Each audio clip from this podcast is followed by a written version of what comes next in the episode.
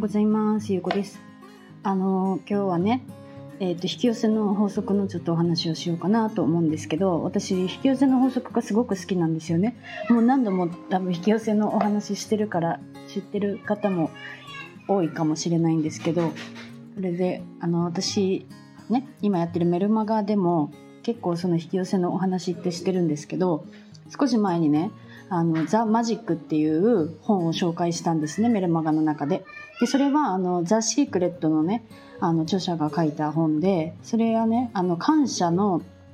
感謝にフォーカスしてなんかこう引き寄せを使えるようになっていくみたいな実践の本なんですよね。1日ずつ毎日やることが書かれてて28日間の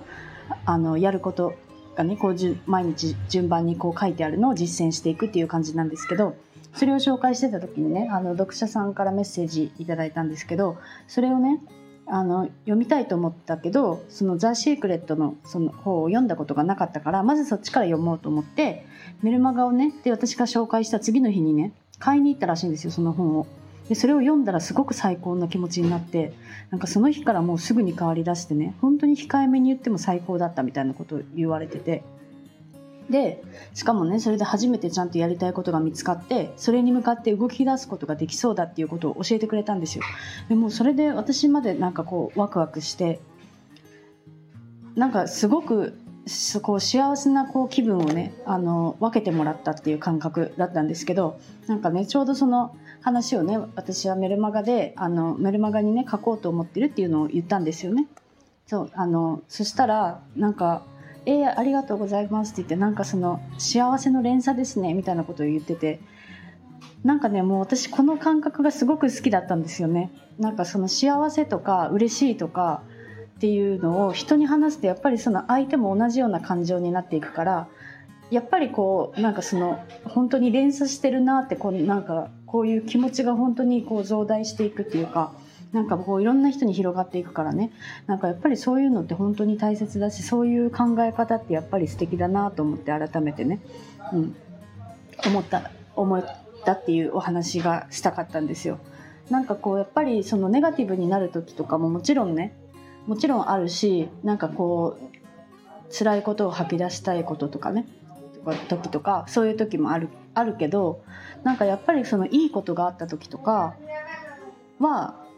余計ねそうやって人にちゃんと伝えたいなって思ったんですよね。何かが嬉しいことがあった時とかなんかこういういいことがあったとかね。それを友達に言ったりとかもちろんなんかその SNS でこういうことがありましたみたいななんかその喜ばしい出来事をねあの言うとかもすごくいいなと思って。なんかそれを見た人もやっぱり幸せになれると思うからなんかそういうねこう連鎖を増やしていきたいなって私はすごく思いました。なんか多分ねそういうその私のメルマガをが私がメルマガ始めますって言った時にやっぱりその私が選ぶ言葉とかねそういう普段のその SNS からもねあの登録してくださってる方がたくさんいるから普段のその私の投稿とかを見て登録してくれてるってことはやっぱりその私が普段その考えてることとかそういう言葉とかがすごく好きな方がたくさん集まってくださってるからなんかこうやっぱり感覚が似てるんですよね感想をくださる人たちの。なんかそれもやっぱりすごく嬉しくてなんか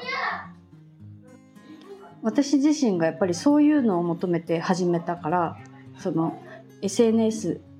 もそうだしメルマガもねなんかそうやって同じような考えを持ってる人とつなつながりたいっていう気持ちがやっぱりあるからあなんかそれが本当にこう実現していってるなっていうかねあのなんかそういうのをすごく最近感じて感じていてなんかすごくすごく嬉しいです。うん。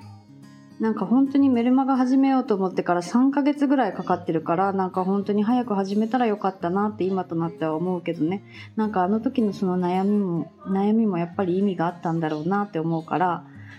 このタイミングでね始めれてよかったなって思いました。はい。なんか今日はそんなお話です。はい今日も聞いていただいてありがとうございます。